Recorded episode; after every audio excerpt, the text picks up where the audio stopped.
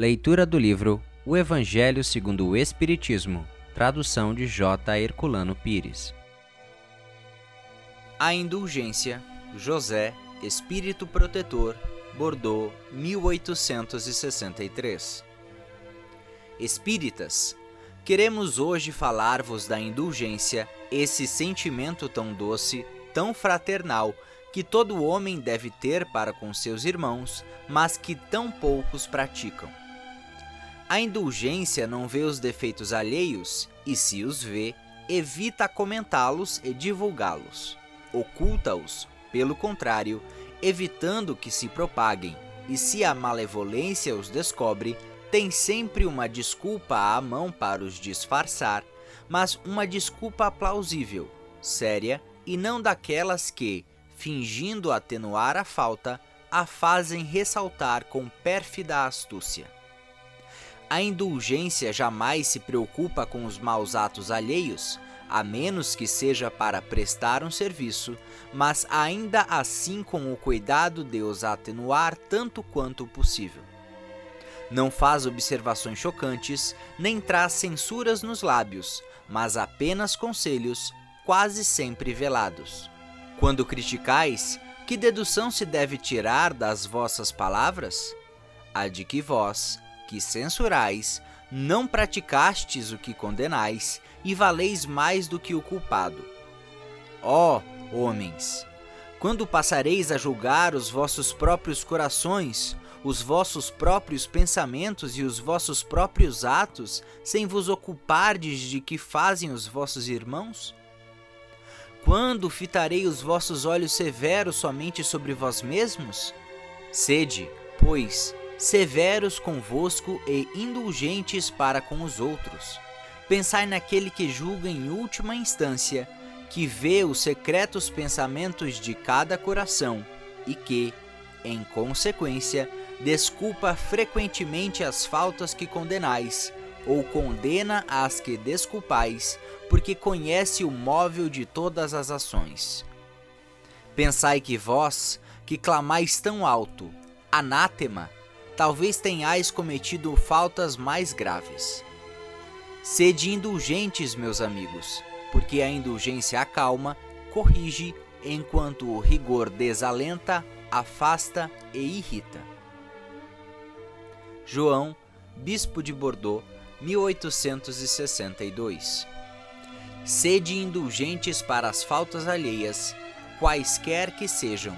Não julgueis com severidade senão as vossas próprias ações, e o Senhor usará de indulgência para convosco, como usastes para com os outros. Sustentai os fortes, estimulai-os à perseverança, fortificai os fracos, mostrando-lhes a bondade de Deus, que leva em conta o menor arrependimento. Mostrai a todos o anjo da contrição. Nota: arrependimento verdadeiro Fim de nota. Estendendo suas brancas asas sobre as faltas humanas e assim ocultando-as aos olhos daqueles que não podem ver o que é impuro. Compreendei toda a misericórdia infinita de vosso Pai, e nunca vos esqueçais de lhe dizer em pensamento, mas sobretudo pelas vossas ações: Perdoai as nossas ofensas, como perdoamos aos nossos ofensores compreendei bem o valor dessas sublimes palavras, pois não são admiráveis apenas pela letra, mas também pelo espírito que elas encerram. Que solicitais ao Senhor quando lhe pedis perdão? Somente o esquecimento de vossas faltas? Esquecimento de que nada vos deixa, pois se Deus se contentasse de esquecer as vossas faltas, não vos puniria, mas também não vos recompensaria. A recompensa não pode ser pelo bem que não fez, e menos ainda pelo mal que se tenha feito, mesmo que esse mal fosse esquecido. Pedindo perdão para as vossas transgressões, pedis o favor de sua graça, para não cairdes de novo, e a força necessária para entrardes numa nova senda, numa senda de submissão e de amor, na qual podeis juntar a reparação ao arrependimento. Quando perdoardes os vossos irmãos, não vos contenteis com estender o véu do esquecimento sobre as suas faltas. Esse véu é quase sempre muito transparente aos vossos olhos.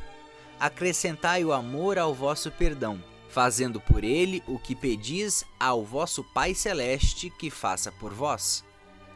Substituí a cólera que mancha pelo amor que purifica. Pregai pelo exemplo essa caridade ativa, infatigável, que Jesus vos ensinou. Pregai-a como ele mesmo o fez por todo o tempo em que viveu na terra, visível para os olhos do corpo, e como ainda prega, sem cessar, depois que se fez visível apenas para os olhos do Espírito. Segui esse divino modelo, marchai sobre as suas pegadas, elas vos conduzirão ao refúgio onde encontrareis o descanso após a luta. Como ele, tomai a vossa cruz e subi penosamente, mas corajosamente, o vosso Calvário. No seu cume está a glorificação. Do Fret, Bispo de Nevers, Bordeaux. Queridos amigos, Sede severos para vós mesmos e indulgentes para as fraquezas alheias. Essa é também uma forma de praticar a santa caridade, que bem poucos observam. Todos vós tendes más tendências a vencer, defeitos a corrigir, hábitos a modificar. Todos vós tendes um fardo mais ou menos pesado que alijar. Nota: alijar significa lançar uma carga ao mar. Fim de nota. Para subir ao cume da montanha do progresso. Por que, pois, ser tão clarividentes quando se trata do próximo e tão cegos quando se trata de vós mesmos? Quando deixareis de notar, no olho do vosso irmão, um argueiro que o fere, sem perceber a trave que vos cega e vos faz caminhar de queda em queda? Crede nos Espíritos, vossos irmãos todo homem bastante orgulhoso para se julgar superior, em virtudes e méritos, aos seus irmãos encarnados, é insensato e culpado, e Deus o castigará no dia da sua justiça. O verdadeiro caráter da caridade é a modéstia e a humildade, e consiste em não se verem superficialmente os defeitos alheios, mas em se procurar destacar o que há de bom e virtuoso no próximo. Porque, se o coração humano é um abismo de corrupção, existe sempre, nos seus mais ocultos refolhos, os germes de alguns bons sentimentos, centelhas ardentes da essência espiritual. Espiritismo, doutrina consoladora e bendita, Felizes os que te conhecem e pregam proveitosamente os salutares ensinos dos Espíritos do Senhor. Para esses, o ensino é claro, e ao longo de todo o caminho eles podem ler estas palavras que lhes indicam a maneira de atingir o alvo: caridade prática, caridade para o próximo como para si mesmo.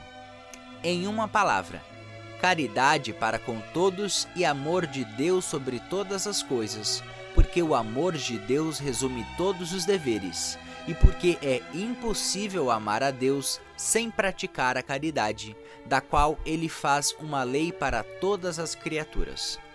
Muito obrigado por assistir o nosso podcast.